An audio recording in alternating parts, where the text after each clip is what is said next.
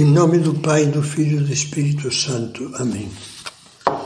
Vinde, Espírito Santo, enchei os corações dos vossos fiéis e acendei neles o fogo do vosso amor. Enviai o vosso Espírito e tudo será criado e renovareis a face da terra. Vamos entrar agora para seguir com a imagem dos porões ruins do coração onde estão as nossas cordas desafinadas, com um segundo porão, o porão do egoísmo comodista. O escritor Rubem Braga tem uma crônica deliciosa intitulada História Triste de Twin. Vamos começar este novo comentário com uma crônica nada deliciosa que poderíamos chamar História Triste de Chupin. Na casa onde moro há um pedacinho de jardim na frente e um quintal nos fundos. O ano inteiro é visitada por pássaros diversos que enchem o quintal de alegria. Na primavera fervilham, lá faz ninho o sabiá, a corruíra cria também e se multiplica a rolinha mas ano após ano uma sombra escura desce sobre esse pequeno paraíso alegre. Um dia qualquer, observa-se bicando o chão com ar distraído, lugar sorrateiro, um casal de chupins, pretos como o azeviche. Por mais que disfarce, ninguém se ilude sobre os seus propósitos. Estão espiando a ingenuidade com que o tico-tico prepara laboriosamente o seu ninho. Aproveitando um descuido dos inocentes passarinhos, a fêmea do chupim depositará no, no ninho deles um ou dois dos seus ovos e desaparecerá, lavando as mãos ou o bico dos trabalhos aborrecidos de ter que construir um ninho, chocar os ovos e alimentar os filhotes. Só quer vida livre e os ticoticos que aguentem o tranco. Mas isso não, não é o pior. Correm os dias e nascem as crias.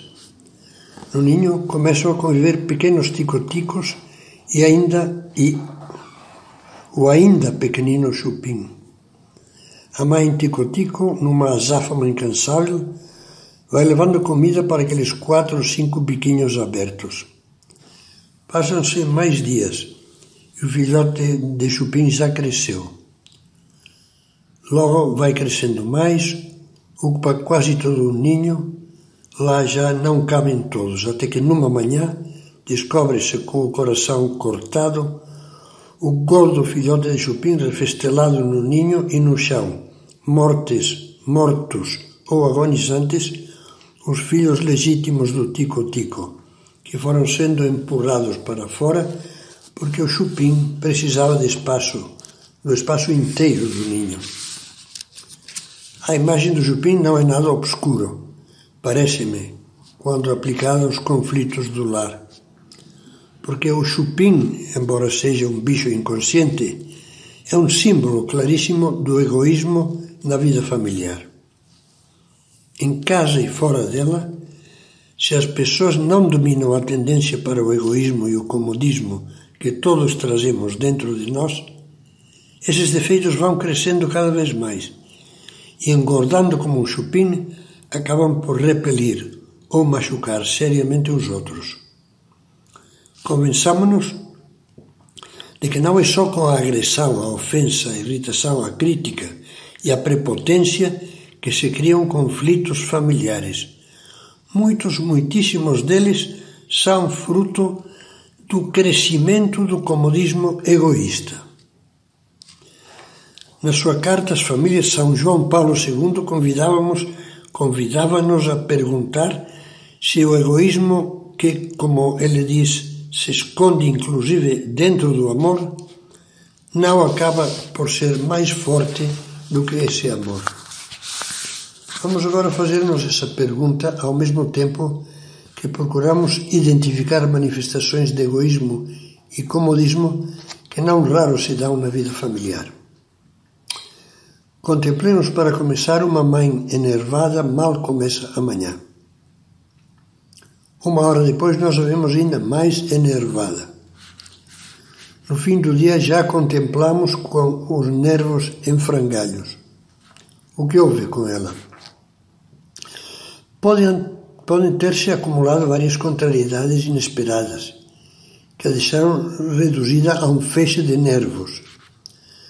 Mas pode muito bem dar-se o caso de não ter havido nenhuma surpresa desagradável. Simplesmente houve pela centésima vez a constatação triste de que, apesar das súplicas e reclamações dela, os filhos continuam a praticar um desleixo descarado nas coisas de uso pessoal e nas coisas do lar. Desmazelo que se traduz em desconforto para todos e em trabalho multiplicado para a mãe. E como se isso fosse pouco, ainda por cima, eles se sentem agredidos pelas recriminações mais do que justas da mãe. Ela anda tão nervosa, está insuportável. Esses meninos e meninas não só não têm razão, como deveriam compreender que o problema são eles, que com a sua bagunça infernizam a vida do lar. Precisariam é ter ordem e acabar com essa história egoísta de largar nas mãos da mãe a arrumação de tudo, quando eles, por comodismo mole, vão desarrumando por onde quer que passem. Volta e meia, um orientador espiritual que cuide da formação cristã de estudantes escuta o seguinte comentário de alguma mocinha num linguajar hoje já consagrado. Ai, padre, o meu quarto, o meu guarda-roupa e o meu armário estão uma zona. Se lhe pergunta, você arruma todos os dias a sua cama? Responderá com o ar mais natural do mundo. Não, nunca arrumo. Então quem é que o faz? Ah, minha mãe. E se tem empregada, é empregada. Lógico. Não tem nada de lógico. Nem sempre é inútil lembrar a essas meninas, que podem ter entre 12 e 25 anos, que o que elas fazem de lógico não tem nada, e pelo contrário tem tudo de moleza egoísta. Passemos ao quarto do menino, colegial ou universitário. Para avançar meio metro é preciso abrir uma picada entre objetos diversíssimos espalhados pelo chão, desde revistas de futebol e outras bem menos esportivas, passando por tênis sujos, até camisetas suadas, um bermudão largado com mar de defunto, três livros desencadernados e várias folhas de bloco rasgadas, pedaços de aparelhos eletrônicos,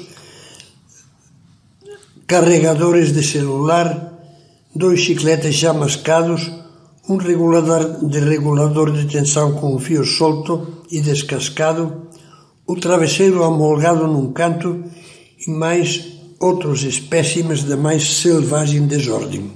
Isso é tudo? Não. Está o som. O aparelho ligado à máxima potência ensurdece os moradores dos dez apartamentos mais próximos e enlouquece os do próprio lar.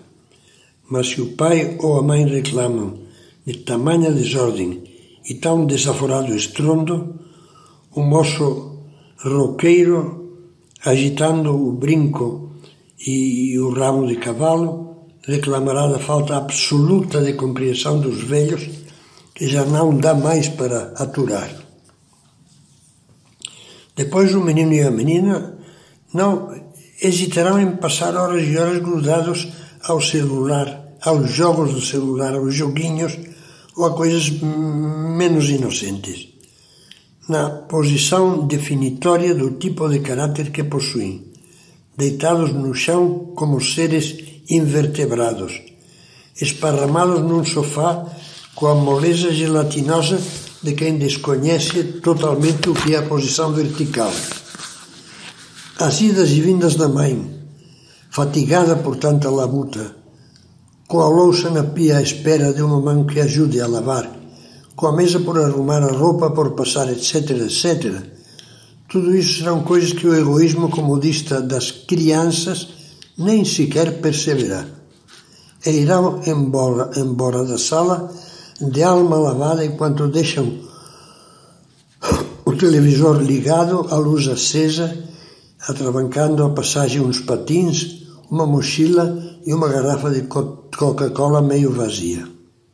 O rapaz ou a moça pensam que lá em casa não os compreendem e não percebem que eles é que são a imagem perfeita do chupim. Por maldade, não. Por preguiça e pelo mais gordurento egoísmo. Primeiro eu, depois eu e sempre eu. E agora eu pergunto: será que eles têm a culpa disso?